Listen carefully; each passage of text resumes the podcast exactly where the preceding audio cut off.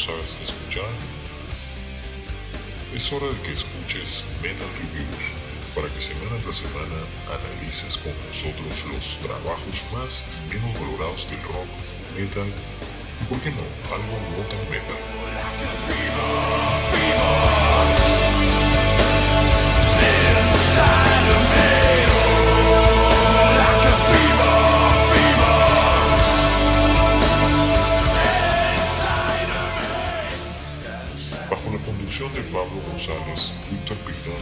Hipólito Rojas. Cabeza estalle con buena música. Metal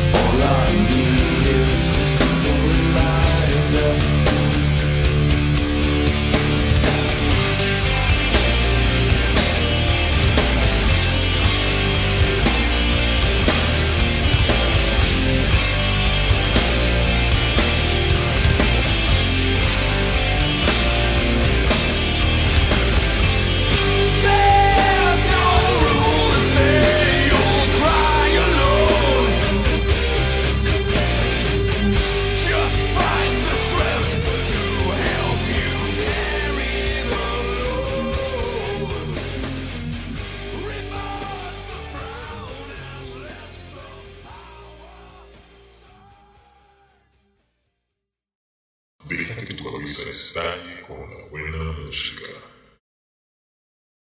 Metal Reviews.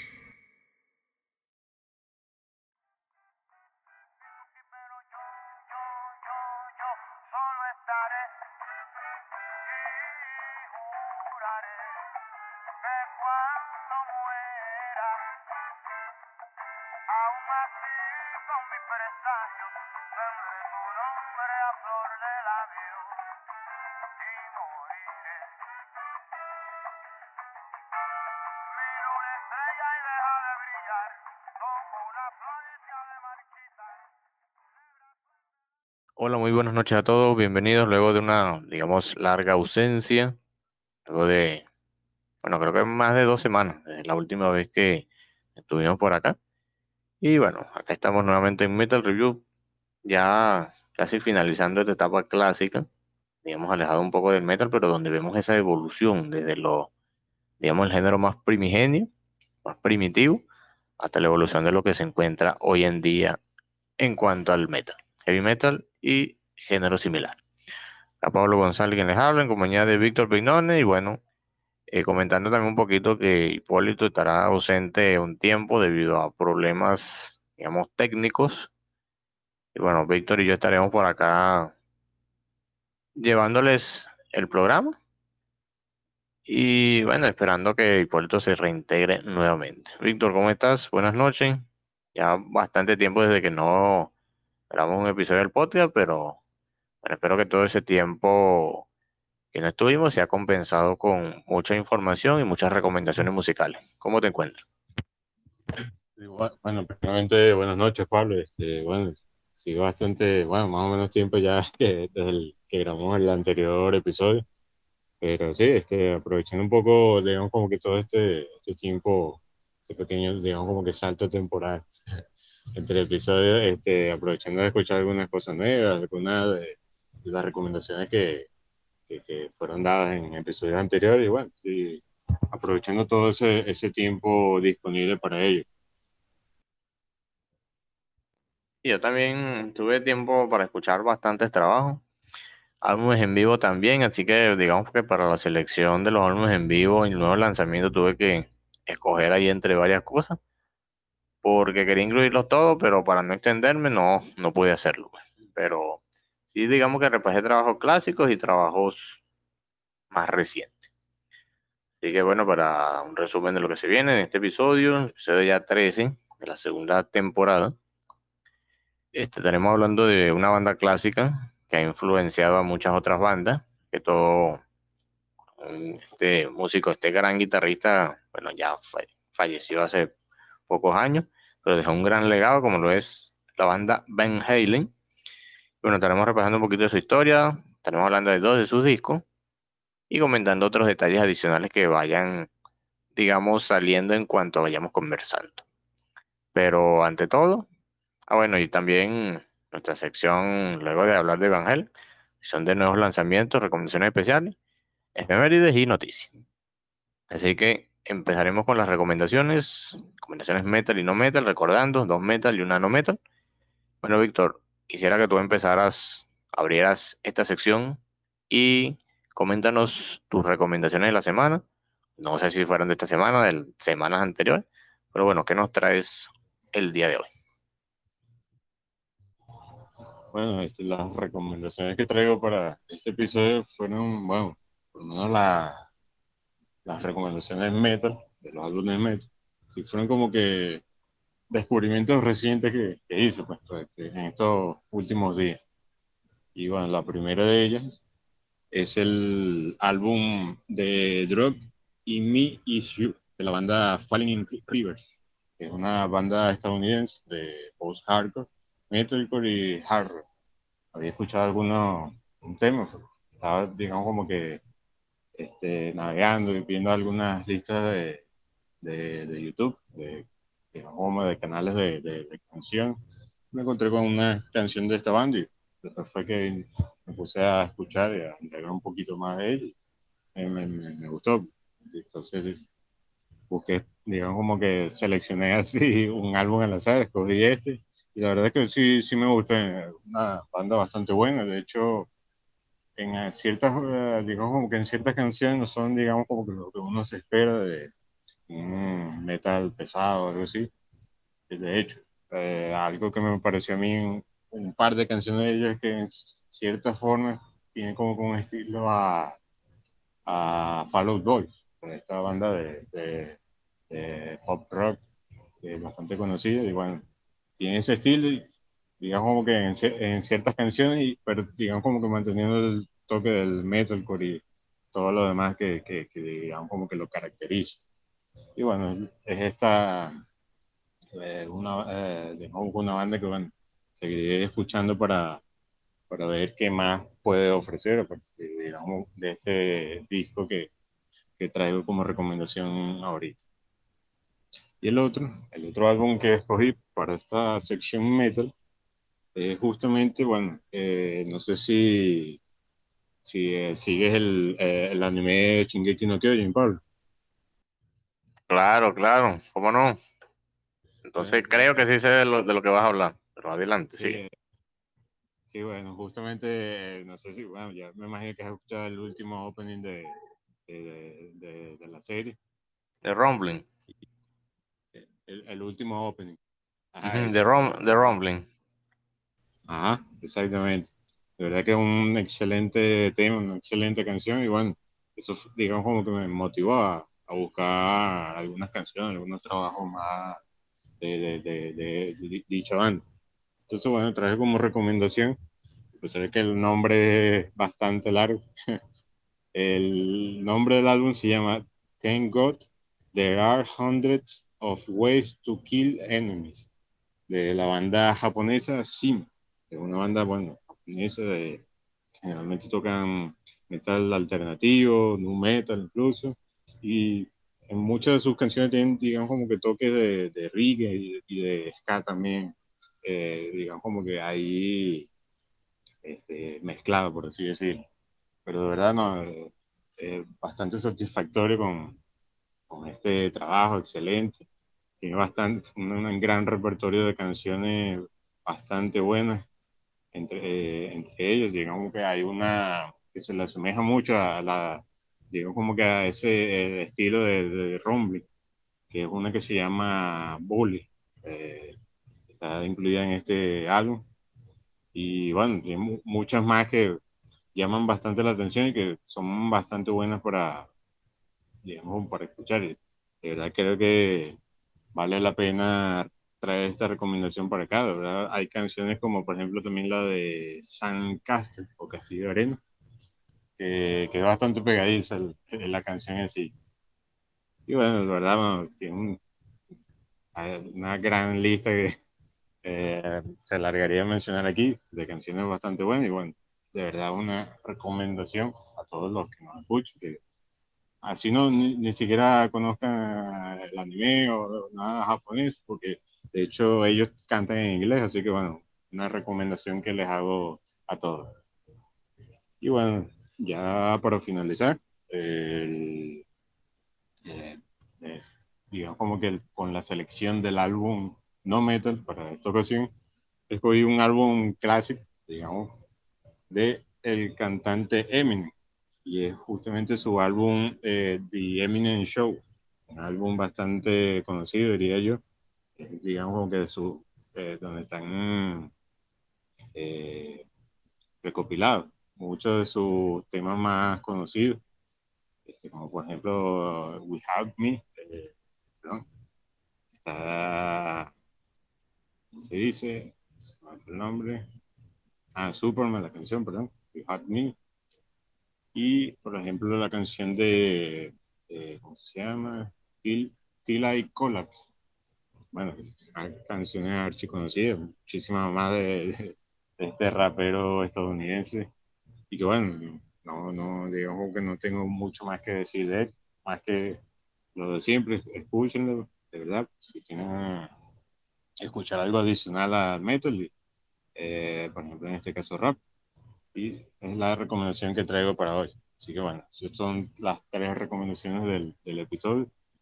Y bueno, Pablo, no sé eh, si tienes algo que comentar, o, y bueno, a ver qué nos recomiendas para esta noche de hoy. Bueno, muchas gracias, Víctor. Siempre trayendo recomendaciones interesantes a cada episodio. Falling in Reverse, Luis, mi hermano me ha comentado un poquito sobre ello. No he escuchado mucho así. Recuerdo que el trabajo así que, del cual he escuchado mayor cantidad de canciones, no recuerdo ahorita su nombre, pero en la portada aparece algo así como el casco de un astronauta. No sé si es ese que tú recomendaste o es otro. Pero le daré el tiempo para escuchar. Eres otro, ¿cierto? Que creo que ese es del 2017, por allí creo que es ese que, que del 2017-2018, algo así. Y en cuanto al opening de Shingeki no Kyojin, efectivamente, yo, digamos que todos los openings del anime me, me atrapan y siempre termino buscando y escuchándolo bastante y esta no es la, excepción. Así que me daré el tiempo para buscar ese trabajo de la banda que mencionaste.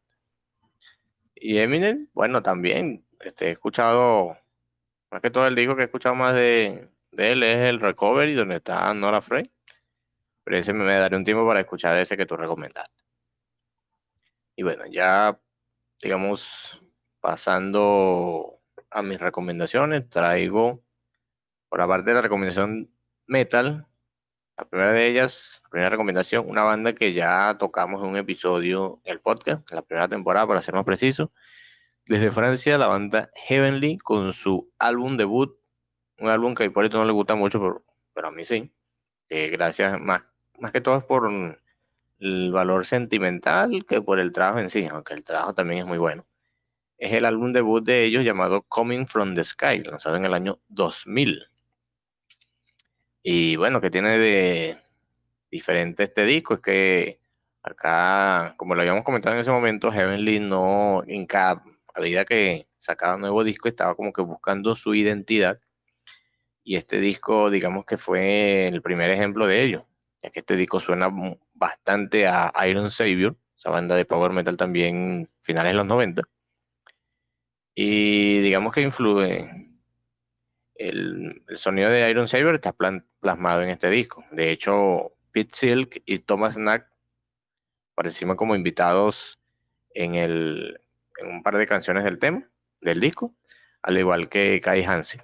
Más que todo, para ser más específico, en el tema que se llama Time Machine, el tema número 4 de la tracklist.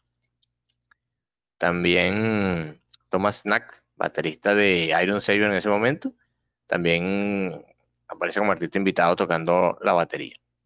Y Jan Soren Ecker, también bajista de Iron Savior, aparece por, aportando coro. Es decir, hubo mucha participación de Iron Savior. También en la parte de la producción, que Pete Silk se encargó de ello. Y por eso eso es un disco de Heavenly eh, influenciado por Iron Savior. A mí me gusta bastante este sonido. Luego con Sign of the Winner, digamos que fueron experimentando más allá. Y bueno, luego vino el 2 to 2, el Virus, y en, bueno, cada disco de Heavenly es un viaje distinto. Y Víctor, si no conoces a la banda y quisieras empezar como lo hice yo, este disco es muy bueno. Este disco era el único de la banda que no estaba en plataformas de streaming como Spotify, pero ya desde hace un par de semanas atrás ya está disponible para que lo escuchen. Eh, pasando a mi segunda recomendación, digamos, no es tan metal, es más un hard rock melódico, una banda nueva, proveniente de Finlandia. Es el disco debut de la banda One Desire, llamado One Desire. Disco cargado de mucha influencia AOR de bandas como Toto, Foreigner, este, Journey. Todo eso está presente en este disco con toque moderno y con una producción de verdad magnífica, excelente. Y temas destacados de este disco, bueno, el tema con el que abren Heart, Apologize, Love Injection. Digamos que es un disco bastante melódico con letras bastante, digamos, sentimentales y personales. Y hay, pero tiene algunos riffs potentes y solo de guitarra también característicos que los hacen un poquito metal, aunque es algo más melódico. Pero por ello no deja de ser bueno. Esta banda de verdad no sé por qué. Bueno, me gustaba más su disco Midnight Empire. Este no le había captado tanta. Digamos, no lo había detallado tanto. Pero luego de escucharme el Midnight Empire una y otra vez, decidí darle su oportunidad a este al debut. Y de verdad es bastante bueno. Así que los recomiendo. Y para no extenderme tanto, para finalizar, la recomendación no metal, esto también es una trampa, ya que el disco de disco presenta algunos elementos, digamos que son parte del tema principal del podcast. Pero por otra parte decidí incluirlos aquí, porque digamos que el pop es lo que, digamos, mm, toma mayor protagonismo acá. Y me refiero al disco, al segundo disco de llamado Believe de la guitarrista australiana Orianti. Creo que tú has escuchado de ella, Víctor. No sé si cuando, vi, cuando salió el documental de Michael Jackson, This Is It, ella participó en, bueno, iba a participar en ese concierto, no sé si lo recuerdo. Eh, bueno, sí, más o menos tengo un pago recuerdo de eso, pero tendría que volverlo a escuchar para ver. Bueno, este disco, Believe, eh, lanzado en el año 2009, digamos un año antes de, que saliera la película de This Is It, o no sé si fue en ese mismo año, creo que sí. Entonces, digamos que fue el primer gran lanzamiento de esta guitarrita. Es un disco que presenta tanto elementos más rockeros como del pop. De hecho, en uno de sus temas, Highly Strong, aparece como invitado Steve Vai, entonces es un tema instrumental con varios duelos de solo de guitarra entre ambos guitarristas, ¿verdad? Digamos que es el tema más metal, algo así del, disco. Otros temas también con una estructura pegajosa son According to You, Suffocated, Bad News y Shout Out and Kiss. Digamos que el pop es lo que más predomina acá, pero también tiene sus elementos rock. y por eso lo, digamos, lo encasillo acá en recomendación no metal, así que denle esa oportunidad porque está bastante bueno. Es como una especie, y bueno, es como un disco de Abril Lavigne, pero digamos con algo distinto acá que lo acerca más a este lado del, del género del metal. Bueno, aunque más rock. y bueno, por esa parte finalizo mis recomendaciones, no me extendí tanto. Víctor, no sé si tú tienes algo que comentar de lo que hablé, o si no, para pasar a la siguiente parte. No, bueno, realmente ah, esperando para, para escuchar, bueno, aquí tomando anotaciones del, del, disco de Heavenly, por ejemplo, que me llama la atención. Y bueno, para escucharlo después eh, cuando tengan la, la oportunidad. Bueno, ya, digamos, cerrando la parte de las recomendaciones, pasemos al tema principal. Eh, la banda de la cual hablaremos hoy es Van Halen, su historia, y bueno, cada uno de nosotros escogió un disco. Casualmente son discos de eras distintas que vamos a ver a continuación. Y bueno, Víctor, quisiera que tú empezaras, ya que Van Halen fue una sugerencia por, de tu parte cuanto a las opciones de banda para la realización de cada episodio. Entonces cuéntanos quiénes son Van Halen o quiénes fueron y quiénes conformaron la banda y cómo fue sus inicios, su carrera. Coméntanos un poquito de ello para saber más de la banda. bueno, Van Halen, bueno, seguramente muchos de los que nos escuchan conocerán a la banda por alguna que otra razón. Fue una, bastante, una banda bastante, bastante conocida. Y bueno, fue una banda, digamos, eh, estadounidense de hard rock que fue conformada eh, principalmente en sus inicios por los hermanos Van Halen, como son Eddie y Alex, y eh, Mark Stone, y a quienes después, posteriormente, se les uniría el cantante David Lee Roth. Ya, bueno, en un principio, digamos, como que la banda eh, no poseía el nombre de Van Halen, sino hasta, hasta, digamos, como que el año 72, si no me equivoco, que fue que, eh, digamos, como que eh, le colocaron el, el, nombre específico de, de Van Halen. Y de ahí fueron, digamos, que ganando cierta fama, fueron, fueron bastante reconocidos y bueno, ya eh, tuvieron, digamos, que su trayectoria, eh, como por ejemplo, bueno, de hecho, ahorita que lo mencionas con respecto a lo de Michael Jackson, eh, justamente Eddie Van Halen participó como guitarrista, haciendo el solo de la canción de Bill, de Michael Jackson, ya que este lo, lo invitó, siendo, viendo cómo era su, digamos, que su trabajo, su experiencia como guitarrista, le gustó, y bueno, fue, digamos, como que lo mandó a llamar para que pudiera participar y hacer esa parte de, de Vir que se puede escuchar como, digamos, como que la composición original de dicha canción.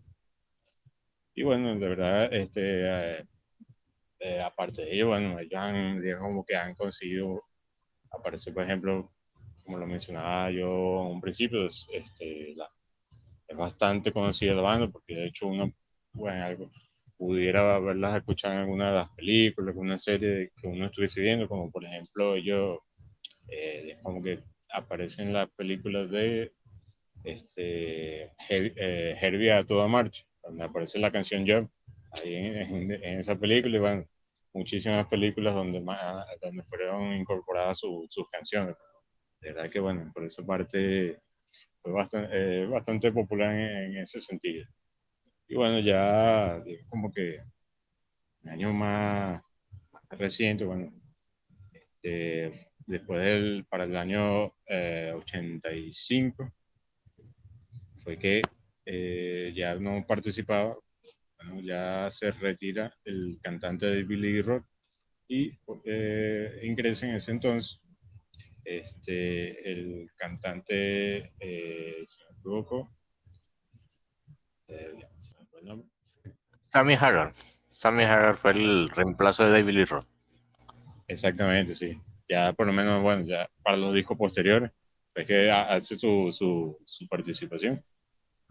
Y bueno, hasta el, ya como que hasta las finales, porque ya como lo mencionaba Pablo, este, el año 2020 justamente fallece el guitarrista, digamos el fundador de la banda, Eddie Van Halen, y ya es en ese entonces que por lo menos eh, su hijo, quien también participó desde el año 2007, si no me equivoco, Wolfgang Van Halen, participó como bajista en la banda. Y bueno, debido a la muerte de su padre, ya digamos, como que deciden eh, disolver la banda y dejarla hasta ahí eh, la banda como tal, pues, digamos, como la conformación de, de ella como tal. Y bueno, eh, digamos que eso es un breve resumen de, de lo que ha sido Van Hal como banda y su trayectoria y algunos de sus miembros que la conforman. No sé si quieras añadir algo, Pablo, o algún detalle que se me haya escapado de por alto. Bueno, gracias, Víctor.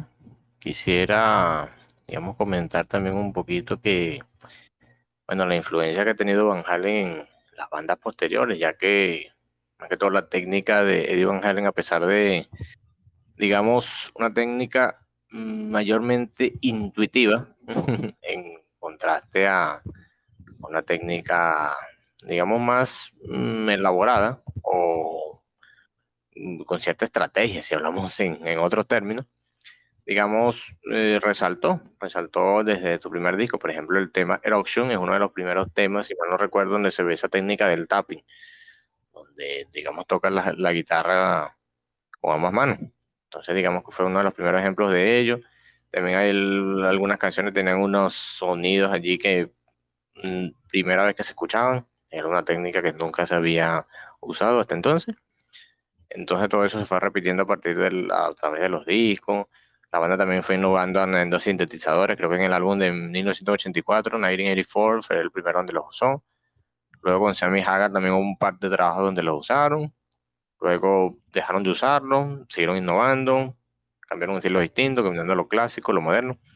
Entonces, digamos que Van Halen ha tenido una carrera que ha, que ha trascendido a través de los años y que, bueno, el legado se sigue manteniendo en la actualidad. Yo, para, digamos, contar una anécdota personal, yo conocí a la banda, bueno, la primera canción que supe que era de ellos, no contando la de John, porque sí vi la película de Herbie antes de la anécdota que voy a contar, pero no sabía de quién era esa canción. Entonces la primera vez que yo escuché algo que sabía de la era de Van Halen fue en el año 2009. Estaba jugando el Guitar Hero World Tour, no sé cómo, era la última canción del modo historia, por así decirlo, del juego, que era Hot for T-shirt de la banda, del álbum también de 1984, de 1984. Entonces, mm, fue la primera canción que escuché de ellos, me gustó. Luego, digamos que me fui hacia atrás. En el 2016 recuerdo que estaba, era un año donde estaba escuchando bastantes bandas clásicas, sea del glam o sea del hard rock más setentero, ochentero. Entonces me escuché casi toda la, la discografía de Van Halen de la era de David Lee Roth. Escuché el Van Halen 1, el Van Halen 2, Woman I'll the First, Fair Warning, Diver Down, en 1984 también. También me escuché otros de la era de Semi Haga como 5150, eh, For Lawful Carnal Knowledge y hasta ahí creo. Hubo discos que no terminé de escuchar o digamos que me enfoqué en escuchar otra cosa. Pero digamos que la experiencia que, que tengo cuando escuché ese trabajo de verdad no sonaba como las bandas de la época. No era una banda más del montón, era una banda que resaltaba por encima de los demás. No sé si tú lo notaste así también, Víctor, pero por mi parte sí lo fue. Entonces, no sé si tú tengas alguna experiencia que contar o si no pasamos a lo que sigue. Bueno, este, eh, digamos mi experiencia, digamos, eh, mi primer acercamiento de la banda fue, bueno, no sé si Eh, recuerda en, la, en la serie esta del laboratorio de Dexter, que había como una parodia a, personajes de Marvel. Y bueno, había uno de ellos. Ah, sí, de los amigos justicieros, era. Ajá, eso mismo. Y bueno, que era una parodia a Capitán América, a, Hulk, y, a... Thor de, Marvel. Entonces, bueno, justamente el personaje parodia de Thor era, eh, se llamaba Van Halen. Entonces, bueno, yo conocí ahí, después, digamos, como que al poco tiempo, digamos, indagando, fue que conocí que, que, así se llamaba una banda. Y bueno, después conocí que, el, digamos, como que el miembro o sus miembros se llamaban así. Y ahí es que más o menos indagué, conocí la banda y bueno, era chistoso también eso del personaje, porque el personaje era como que la parodia de Thor, el cual, digamos, como que le daba poder, era su guitarra. Si no tenía su guitarra, ya perdía todos los poderes. Y bueno, este, ya después de ahí fue, digamos, como que yo me iba y, descargaba las canciones de ellos, así de forma, eh, digamos, como que aleatoria, porque no, yo no, no, no, en ese entonces no acostumbraba a descargar discos, sino que canción que iba a encontrar, la canción que iba descargando de ellos. Y bueno, así fue que escuché varias de las canciones como Jump, eh, eh, Hot the T-shirt, eh, y muchas otras que, bueno, de verdad excelentes todas. Y, y bueno, y lo que comentaba Pablo después también fue que vi que sacaron el, el Guitar Hero dedicado a ellos, el, Guitar Hero Van Halen, donde se incluyen varias canciones, aunque mucha gente lo, digamos, que en ese momento lo criticó, porque como que le hacía falta más canciones de ellos que pudieron haber puesto y porque, digamos, que rellenaron el juego como de canciones de otros artistas, de otras bandas que de repente no, no era tan necesario. Y bueno, ya, ya de ahí, bueno, ya conocí lo que era la, la banda como tal y, Y desde ese entonces, de verdad, me ha gustado como, como banda como tal.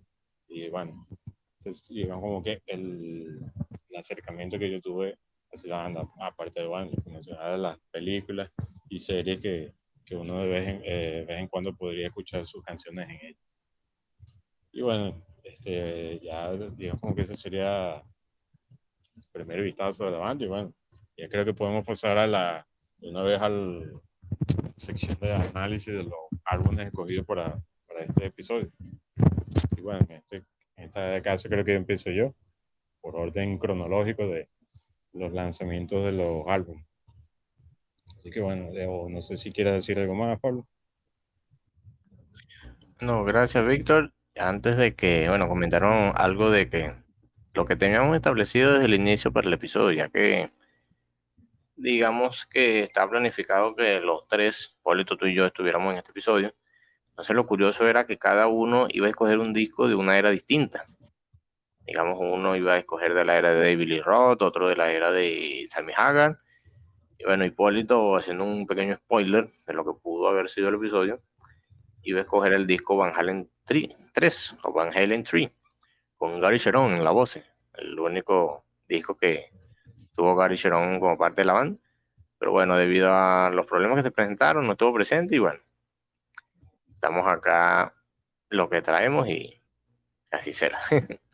Así que bueno, ya pasemos a la parte del análisis de los discos y coméntanos, Víctor, qué disco escogiste tú, por qué lo escogiste y bueno, coméntanos sobre ello. Bueno, este, el disco que escogí, bueno, creo que es uno de los más clásicos de, ellos. Eh, eh, lo escogí más que todo porque eh, es un disco que más conozco. En sí como álbum, como trabajo, es el que más he escuchado, el que más he repetido de, de escuchar varias veces. Y es el álbum 1984, porque, o como aparece en la portada del disco, con números romanos, 1984. De verdad, bueno, un disco donde se incluyen bastante de los clásicos de, de Van Halen, como son, por ejemplo, la canción Jump, ya bastante conocida, canciones como Panamá, eh, Hot for T-shirt, eh, Top Jimmy, entre otros. Es un álbum bastante corto, eso sí. O sea, creo que se pasa en unos poco menos de 40 minutos, creo que tiene duración este, este álbum.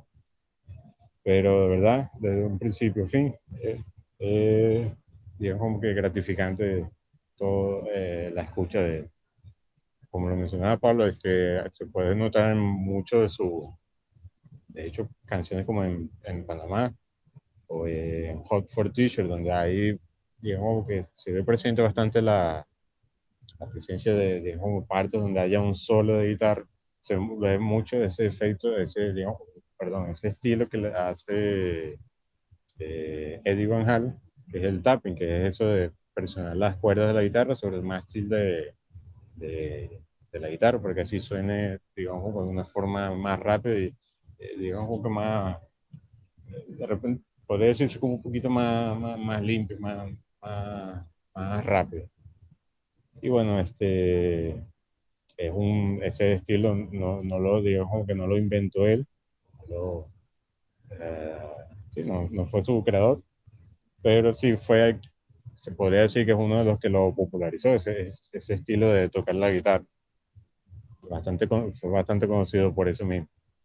Y bueno, de verdad que en canciones como esas dos, como Panamá y Hot for Teacher, de verdad son excelentísimos temas donde puedes eh, escuchar un solo de verdad de, la mejor calidad posible.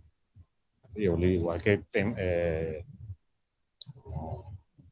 podemos escuchar al inicio de su disco, la canción 1984 realmente es como una apertura al disco, es un tema bastante corto, dura unos pocos segundos, pero que es una, una especie de solo pero en este caso es de teclado, que este, eh, Eddie Van Halen también tocaba el teclado, de que bueno, él dejó que su, su papá, su, su, padre, él era un músico que tocaba más que todo jazz, y eh, digamos como que él fue influenciado por esa parte de música y sabía tocar distintos instrumentos, en el que el teclado era uno de los que se especializaba más Eddie. Entonces bueno, eh, como que eh, incorpora también esa, ese instrumento a varias de sus canciones, como lo podemos escuchar incluso en el inicio de Jump, donde se, se nota bastante este instrumento durante la, la canción. Bueno, más allá, más canciones como las últimas, como I'll Wait, I'll Wait Get One Bad, House of Pain, de verdad, bastante excelente. Ya son canciones un poco más, ya como que, que van directo al grano, eh, tienen, digamos, como que menos sol, eh, y con las que de verdad finalizan bastante bien este, este disco. Y algo que, que, quería mencionar es que por lo menos este disco eh, alcanzó bastante popularidad. Ya la banda era bastante, digamos, que bastante conocida para, para ese entonces, gracias a sus antiguos trabajos que habían sacado anteriormente. Pero realmente ya con este álbum como que fue, digamos, como que, eh, como se diría, la guinda sobre el pastel, pues, con el que terminaron, de, digamos, como que de, de afianzar de ese, ese, ese estilo, ese toque que, y esa calidad con la que ellos solían tocar. Eh, incluso porque eh, llegó a alcanzar el segundo puesto en la lista de los Billboard, por detrás del álbum Thriller de Michael Jackson. Así que bueno, ya que alcanzó un puesto bastante alto en, en, esas listas para ese entonces. Y más allá de ello, bueno, creo que es un álbum bastante recordado por la mayoría de los fans de ellos. Y bueno, sí, para no alargar mucho más, de verdad, algún recomendadísimo, algún que se pueda disfrutar de principio a fin, para todo aquel que no haya escuchado Van Allen, como que si lo haya escuchado y que eh, escuchar un poco más sobre ello, es totalmente recomendado para que lo escuchen. Y por mi parte, yo le doy una calificación de 5 de 5 por por este trabajo. De verdad que, bueno, eh, muy bueno la, el estilo, porque ellos le dan a Ander, eh, fueron ya, digamos, pues pioneros en ese, poco lo que sería el hard rock, el glam metal blues, para, para ese entonces que eh, influirían muchas bandas más después de, eh, de ellos. Y bueno, ese sería mi, mi análisis. Este, así que bueno, te dejo el paso a ti, Pablo, para que nos comente un poco sobre la, el análisis directamente de, del álbum que escogiste para esta ocasión. Bueno, gracias, Víctor.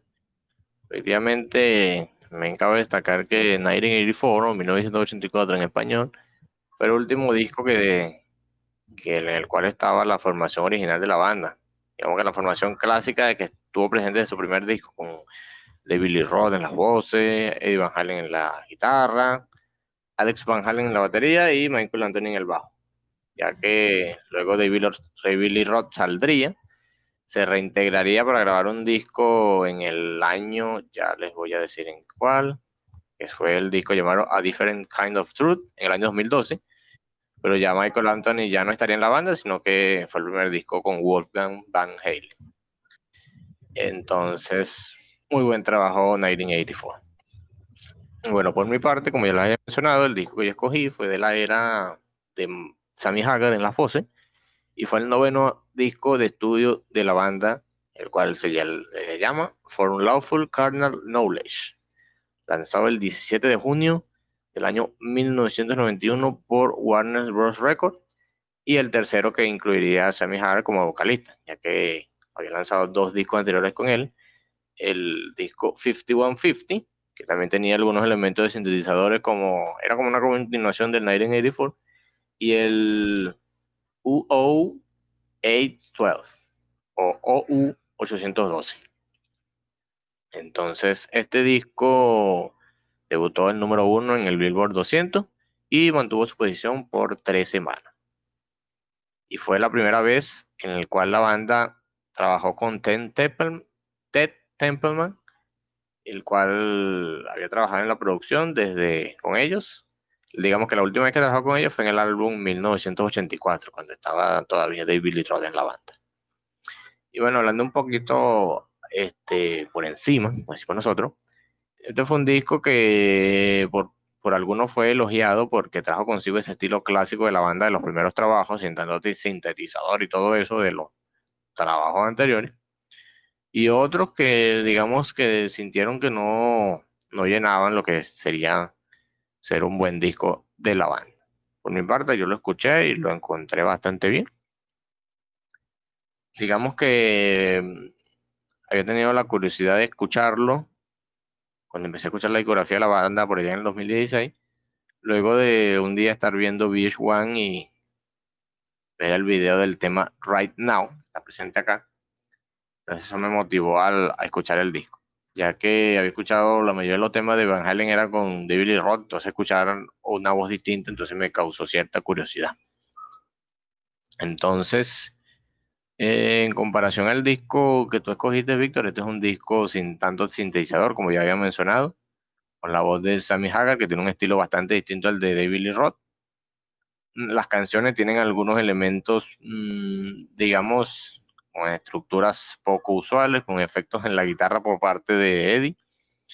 Y bueno, de hecho en algunos de sus temas utiliza un taladro que lo coloca sobre encima de las cuerdas para darle un sonido, digamos, original.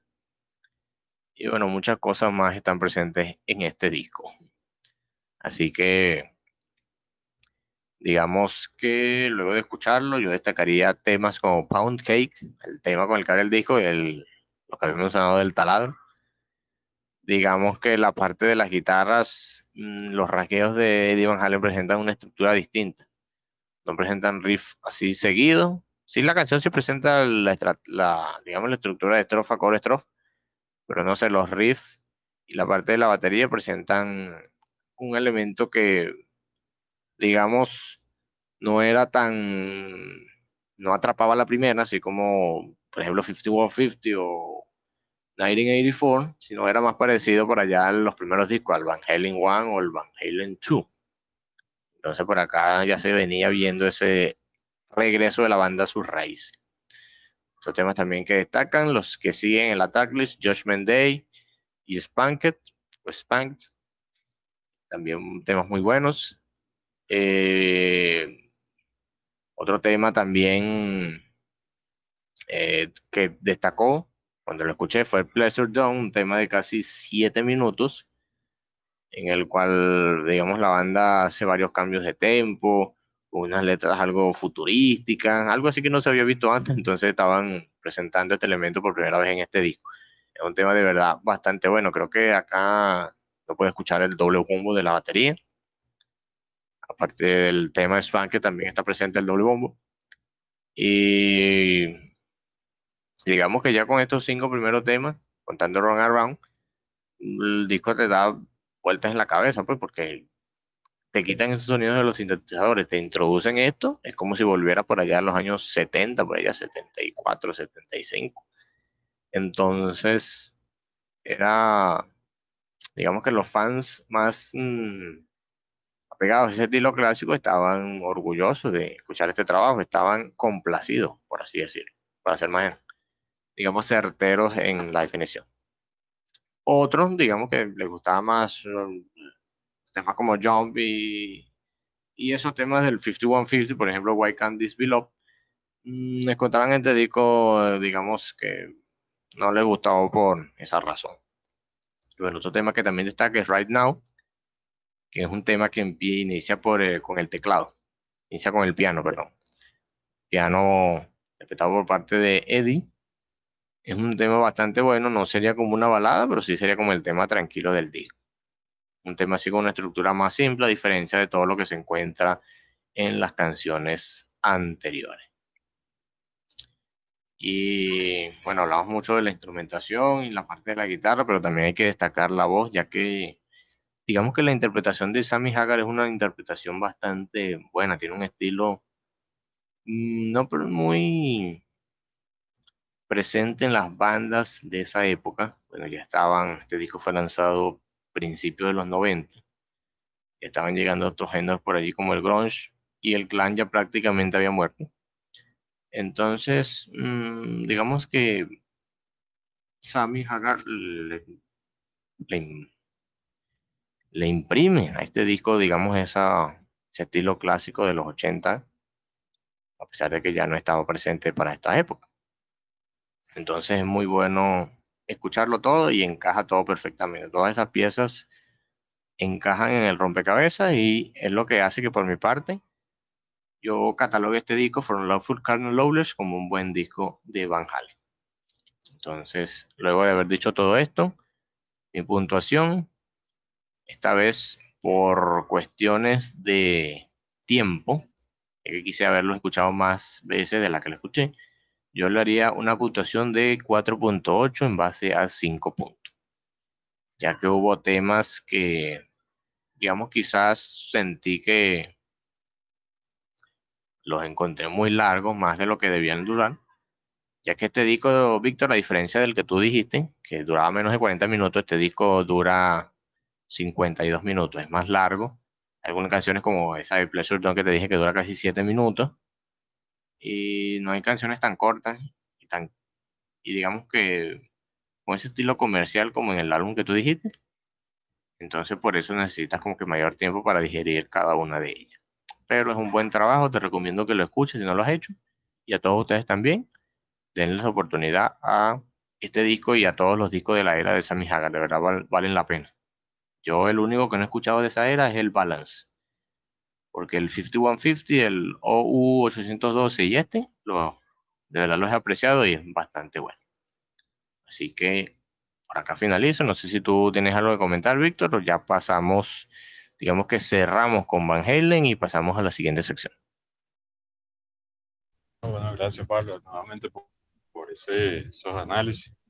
Y bueno, el disco como tal no, no, lo he escuchado, pero sí por lo menos canción, esta canción de Right Now, sí, sí recuerdo haberla escuchado, una excelente canción.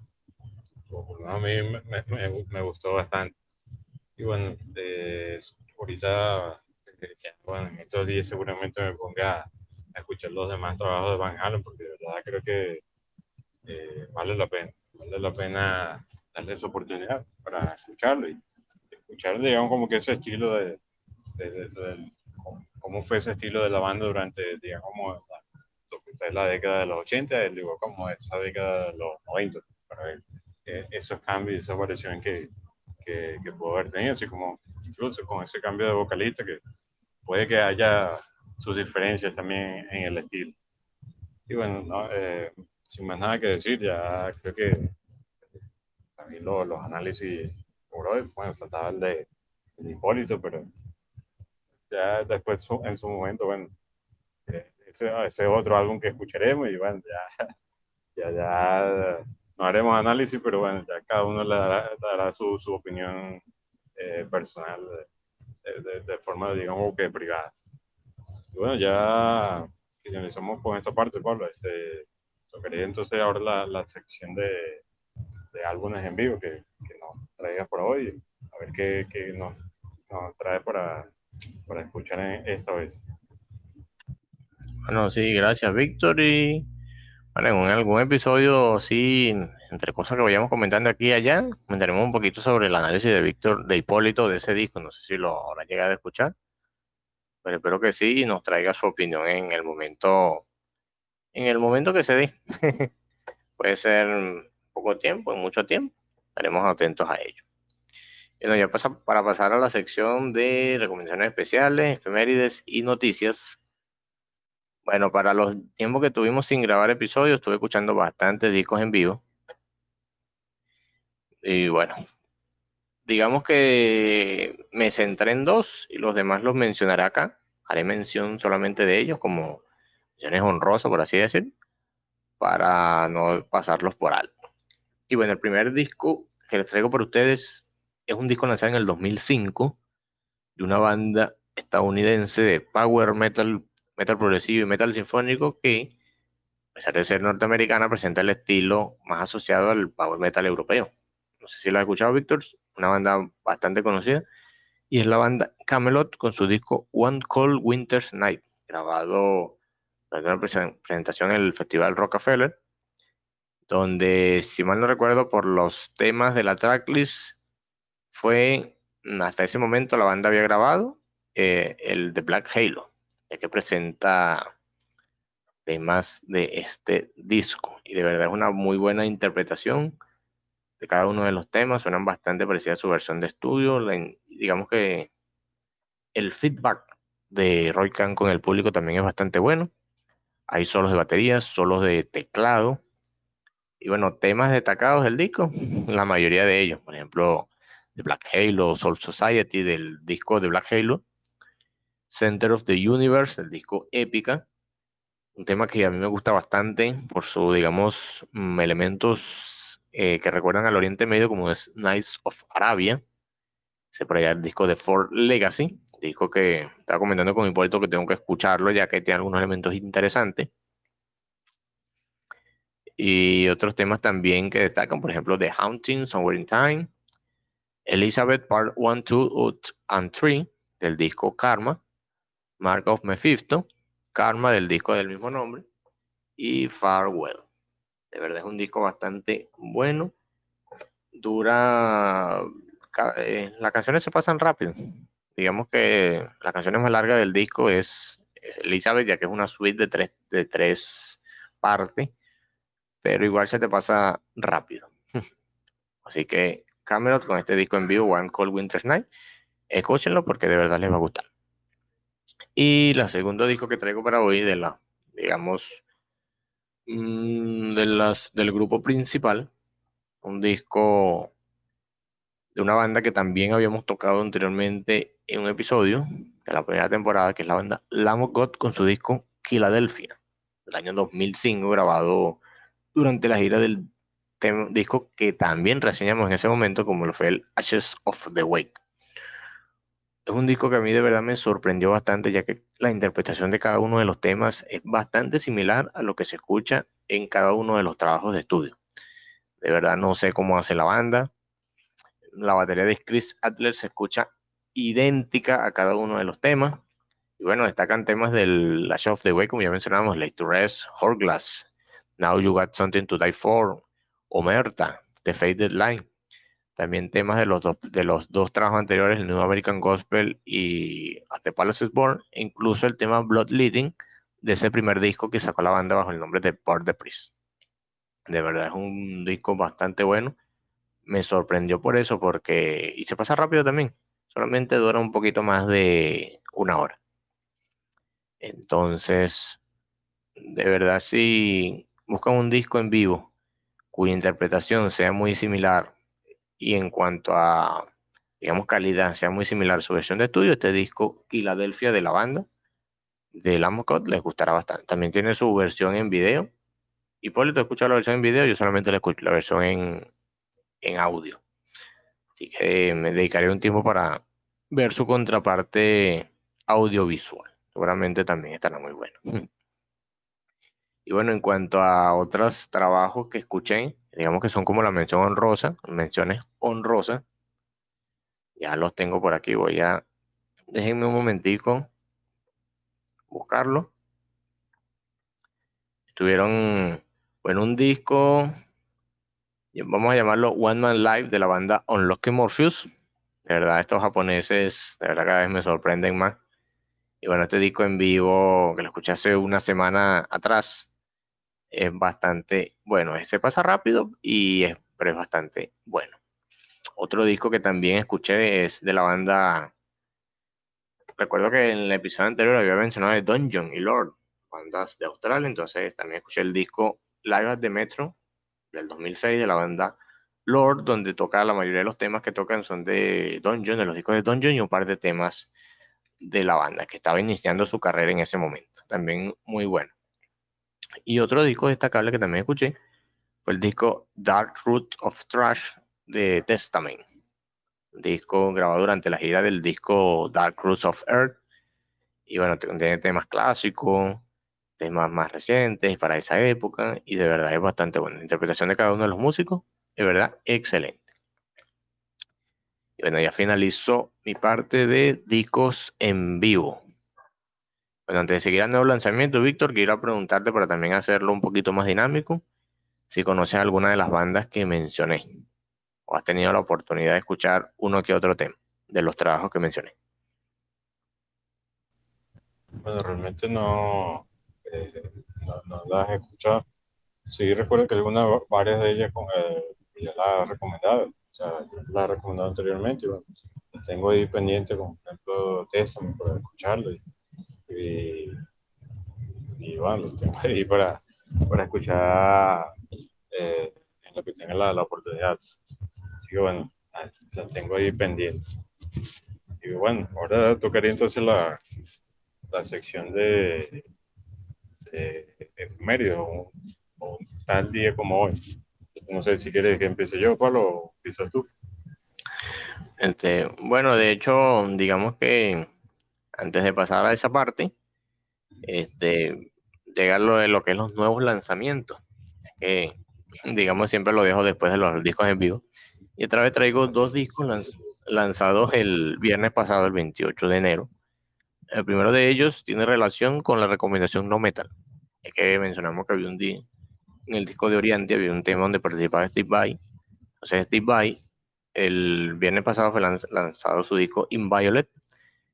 Y de verdad es un disco, bueno, solo lo que Steve Vai puede hacer está presente en este disco. Recuerdo que hay una, un tema de, de ese trabajo donde Hipólito me mostró un video en YouTube donde aparece Steve Vai tocando la guitarra con una mano, es decir, solamente hace los movimientos en el mástil de la mano izquierda, ya que en ese momento tenía, no sé si era una lesión en el brazo, entonces estaba así como enyesado, entonces el tema, igual claro, es un tema sampleado, hecho para motivos del video, pero solamente se le ve interpretando todo lo que hace la mano izquierda, la mano derecha obviamente no está, entonces de verdad, tema bastante bueno, si les gusta el rock más instrumental, con la técnica en función, eh, digamos, predomina sobre la velocidad o otras cosas, este, este, disco de Steve Vai les va a gustar. De verdad, cada uno de los trabajos de este excelso guitarrista son muy bien apreciados.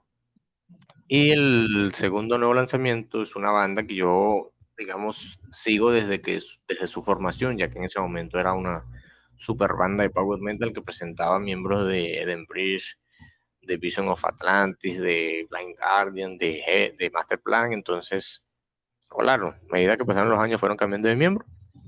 Y actualmente lanzaron un disco. Tenían tres años seguidos lanzando discos, uno en el 2015, uno en el 2016, uno en el 2017. Luego tomaron un tiempo de dos, de dos años, de un año para sacar otro disco en el 2019. Y este año nos traen un nuevo disco, que es la banda Sirius Black.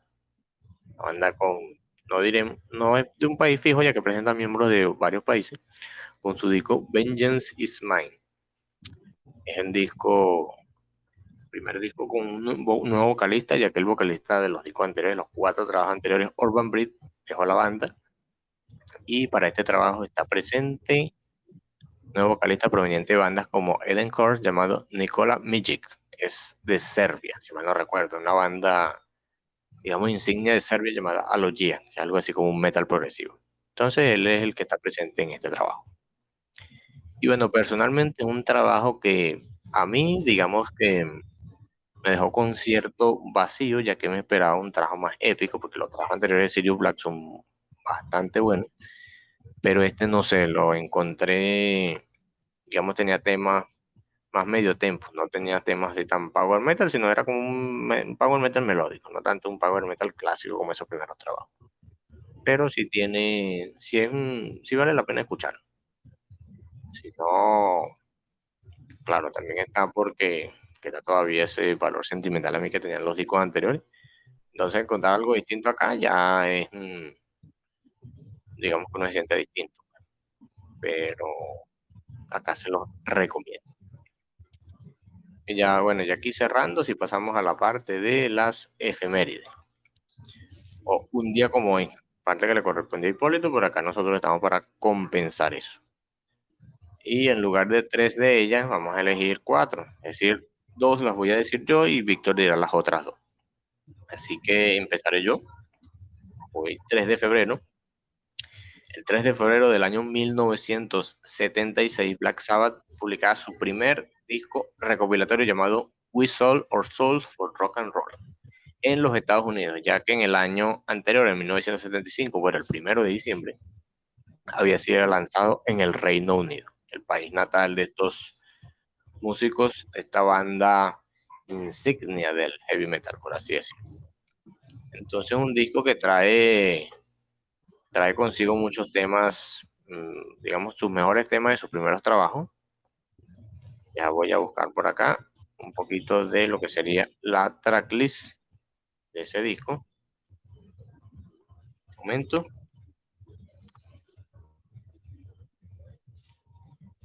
Que acá lo tengo. Trae temas de, bueno, de su primer disco, tema Black Sabbath, The Wizard, del disco Paranoid, bueno, Paranoid, Warpix, Iron Man. Están también Fairy West Boot, Children of the Grey, del Master of Reality, Sabbath Bloody Sabbath, del Sabbath Bloody Sabbath, y NIB también de su trabajo en vivo. Digamos que reúne todos esos temas clásicos de la banda perfectamente para conformar una buena lista, una buena tracklist. Así que como hace en el año 1976, un día como hoy fue lanzado este trabajo. Y bueno, la segunda efeméride es que el 3 de febrero, pero del año 1981, Rainbow lanzaría su disco Difficult to Cure. Digamos que su primer trabajo con el vocalista Joe Lynn Turner, donde digamos que Rainbow, como todos sabemos, fue una banda que formó Richie Blackburn luego que dejara Deep Purple reclutando a Ronnie James Dio, desconocido por aquella época, que digamos que presentaba una especie de proto power metal por sus líricas fantásticas y todos esos elementos. Pero luego de la salida de Dio, lanzaron un disco más AOR como es el Down to Earth con Graham Bonnet. Y acá, digamos que inspirado en bandas como Freiner eh, y con el, vocal, el vocalista Joe Lee Turner a su técnica vocal, se le lanzaría ese trabajo trabajo muy bueno. Presenta una portada que, como dato curioso, presentó un grupo de cirujanos, que iba, eh, la cual iba a ser la portada original del disco Never Say Die de Black Sabbath, pero fue descartada y usada para este caso. Y acá este, destacan temas como I Surrender, Spotlight Kit y el tema Difficult to Cure, que es un instrumental con el que cierran el disco, que contiene algunos arreglos de música clásica. Un disco bastante bueno, yo he tenido la oportunidad de escucharlo completo y se los recomiendo mucho. Una era distinta de lo que sería Rainbow luego de la salida de Ronnie James Bueno, finalizo por acá mi parte de efemérides, un día como hoy. Víctor, te doy el pase para que tú completes y nos traigas la sección de noticias. gracias, Pablo, por, por recordarme esa efemérides. Por la, idea también que seleccioné un día tal como hoy, 3 de febrero, eh, para el año 1935, eh, nace el eh, John Watson Jr., conocido profesionalmente como Johnny Guitar Gatch, en Houston, Texas, Estados Unidos, este, que fue un músico y cantautor estadounidense, específicamente de, como que de los géneros blues, soul y funk, bastante influyente en, ese, en esos géneros. Eh, digamos que fue un eh, guitarrista, eh, bueno, de guitarra eléctrica específicamente, bastante conocido. Que bueno, digamos como que tuvo su, digamos, una extensa carrera discográfica durante varios años, unos 40 años de, de trayectoria de este señor, que bueno, ya para el, para el año 1996 ya fallece en el 17 de mayo de, ese año.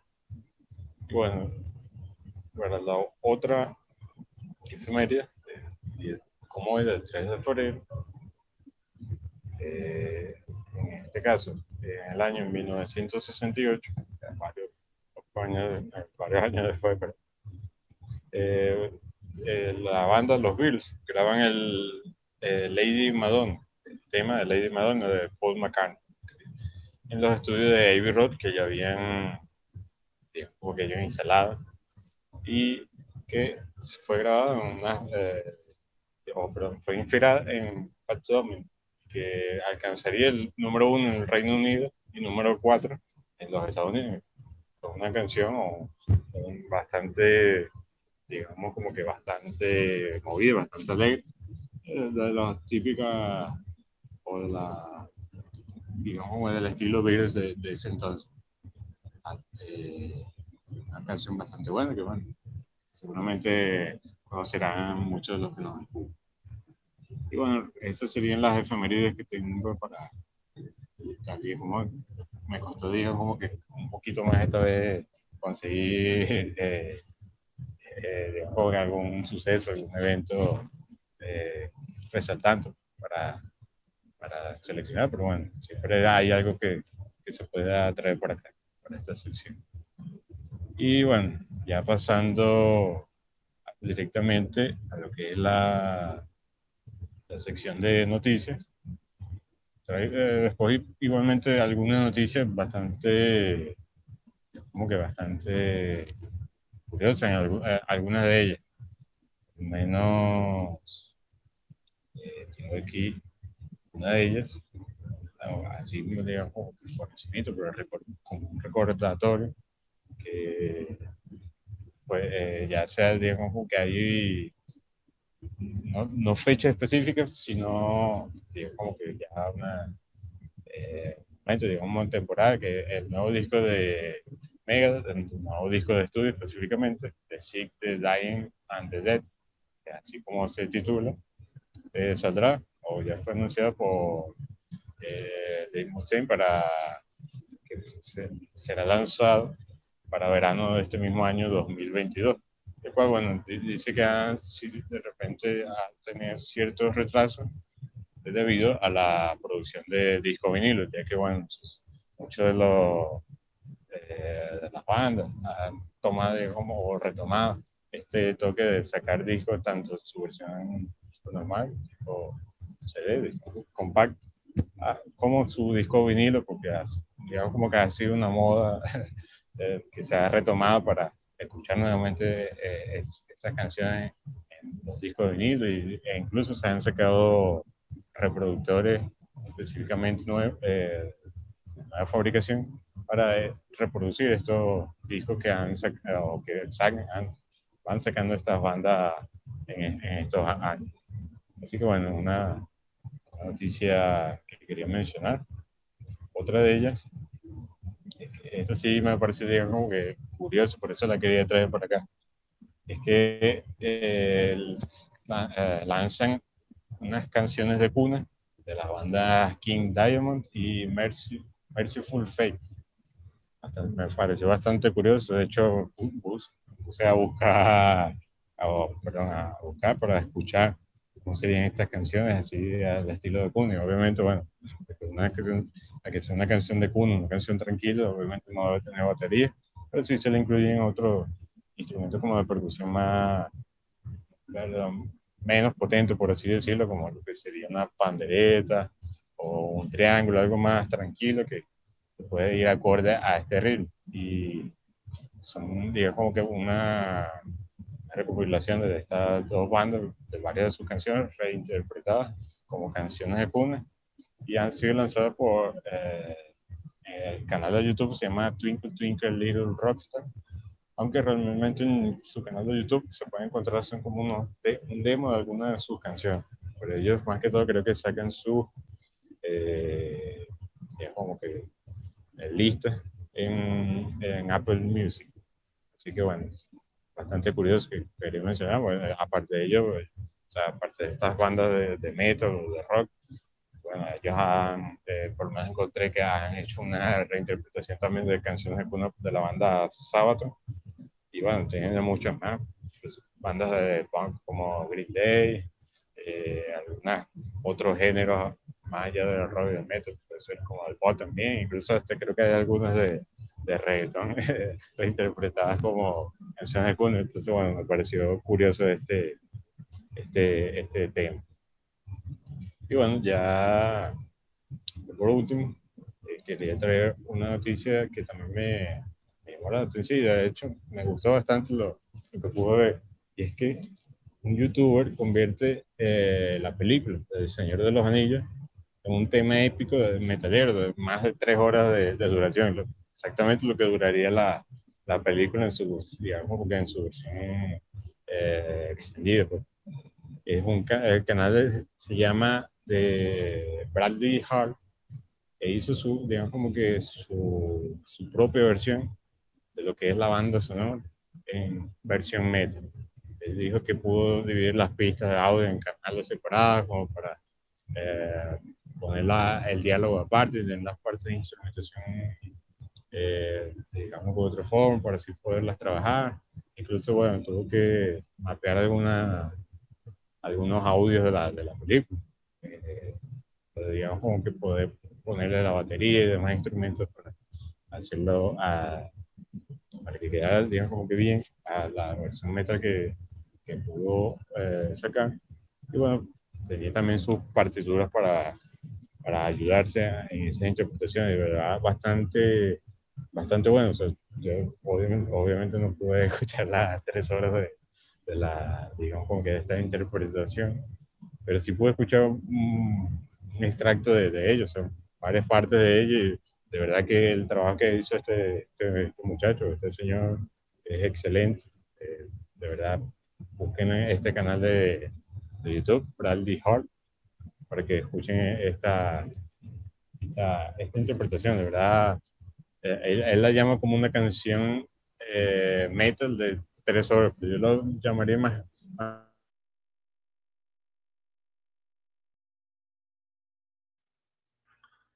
No, Víctor, no sé si te fue la conexión. Voy a ver unos minutos, a ver.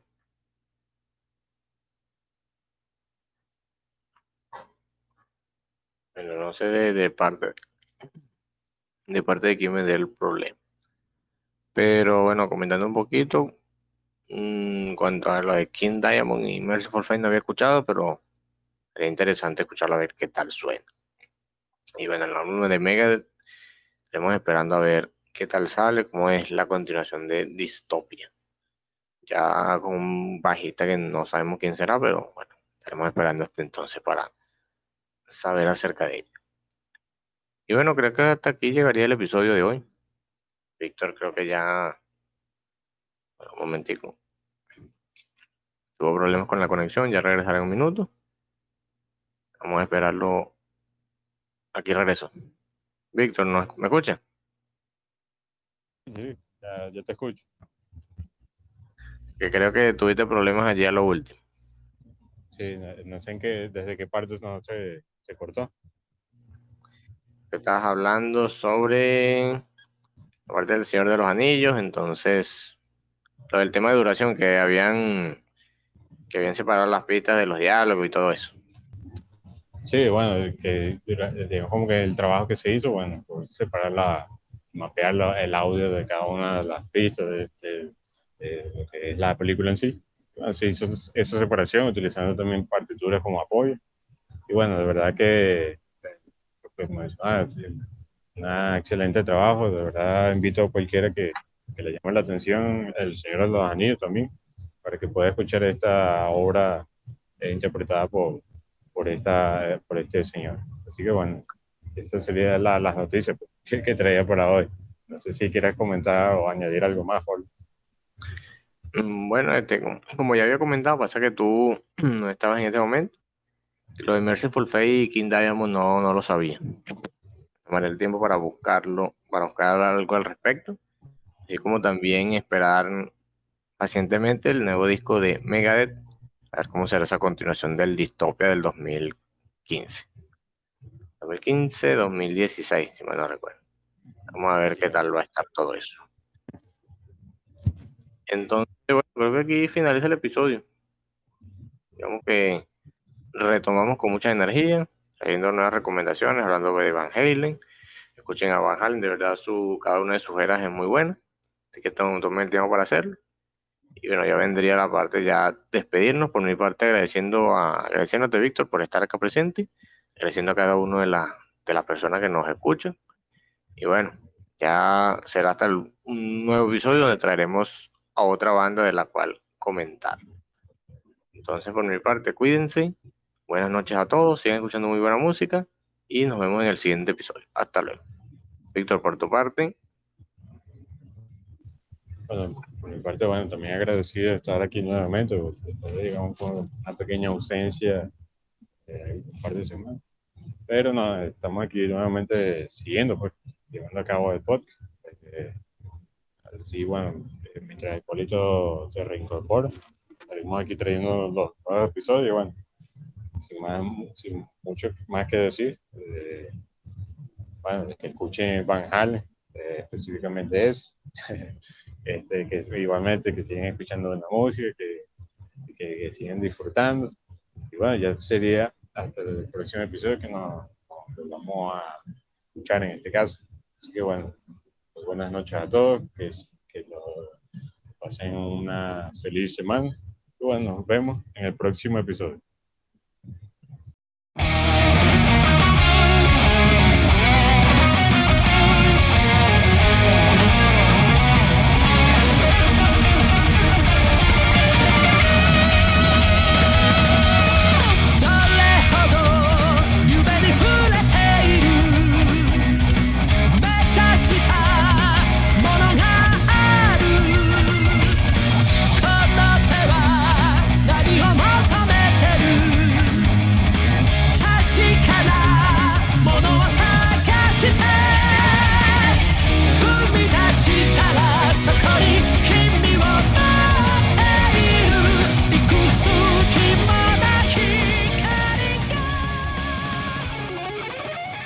Fueron suficientes todas las opiniones, comentarios, recomendaciones y otros detalles presentados en esta ocasión.